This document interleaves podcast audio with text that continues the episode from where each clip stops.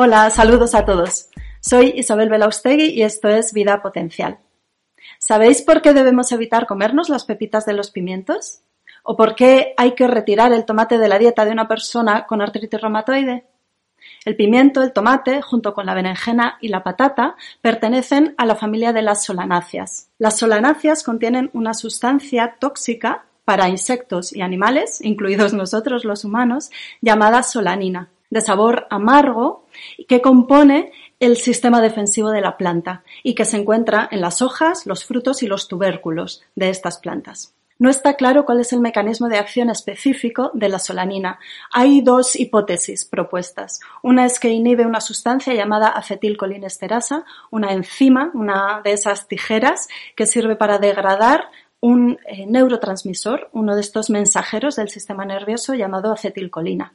Al inhibir la acetilcolinesterasa aumenta la concentración de acetilcolina y eso produce alteraciones a nivel del sistema nervioso y también en la regulación del equilibrio de los líquidos del organismo. Un segundo mecanismo muy interesante es el de la interacción con la membrana de la mitocondria, esa pila, esa fábrica de energía de la célula. Cuando la solanina interfiere con la membrana de la mitocondria, produce tal alteración que acaba desencadenando la muerte celular, apoptosis. Sin tener muy claro cuál es el mecanismo de acción, lo que sabemos es que la solanina tiene efectos tóxicos en el organismo y que puede producir alteraciones a nivel del sistema nervioso, confusión, incoordinación motora, eh, incluso convulsiones o, o pistótonos, una contracción general de todo el organismo. Alteraciones a nivel del aparato digestivo, eh, náuseas, vómitos, dolor intestinal, abdominal, hinchazón, mm, diarrea, estreñimiento eh, en el largo plazo. Puede producir una inflamación general del organismo, que ya sabéis que es la base de numerosos eh, procesos patológicos, de muchas enfermedades crónicas de hoy en día. Y también produce una afectación a nivel del riñón y eso acaba repercutiendo en el equilibrio de los minerales, los electrolitos del organismo y esto puede favorecer alteraciones articulares o de los huesos como la osteoporosis. Hay distintos cuadros clínicos de afectación por la ingesta de solanáceas un cuadro de intoxicación aguda, que en los humanos es muy poco frecuente por la manera en la que consumimos estos alimentos, y sin embargo sí se puede dar más en los animales, que no cocinan ni pelan los alimentos. Un cuadro más subclínico, menos agudo, menos grave y, lo más importante para nosotros, lo más frecuente, un cuadro de afectación crónica sin síntomas muy aparentes, pero sí con esa inflamación que no da la cara a corto plazo, pero que acaba desencadenando una enfermedad importante, o alteraciones gastrointestinales, sobre todo, por ejemplo, la hinchazón, la distensión abdominal y el estreñimiento.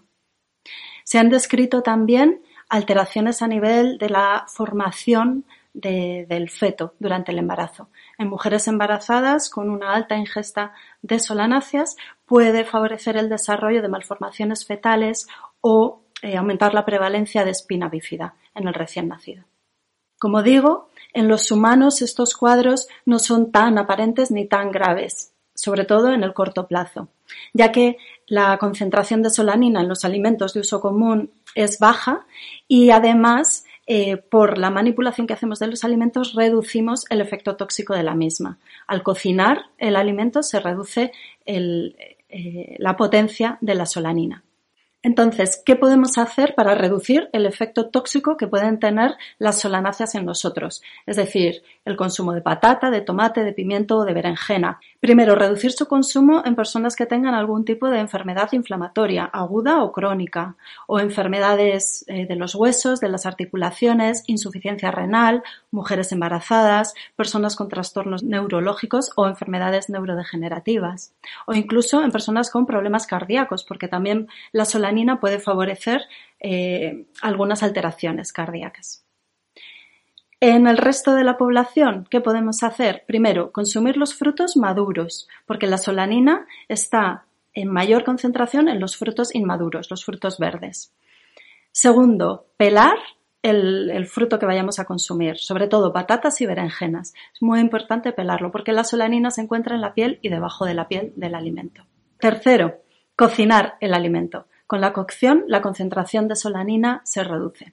Y cuarto, muy importante, los brotes de las patatas acumulan mucha solanina, así que evitar las patatas que ya han eh, em, echado brotes o, desde luego, retirar estos a la hora de consumirlo. Como digo, la concentración de solanina en estos alimentos no es muy alta, ni tampoco tiene un efecto tan nocivo como otros alcaloides de estas plantas, como pues, la nicotina, por ejemplo. Pero sí es cierto que en la cocina occidental son alimentos que están muy presentes. El tomate, la patata, el pimiento, la berenjena.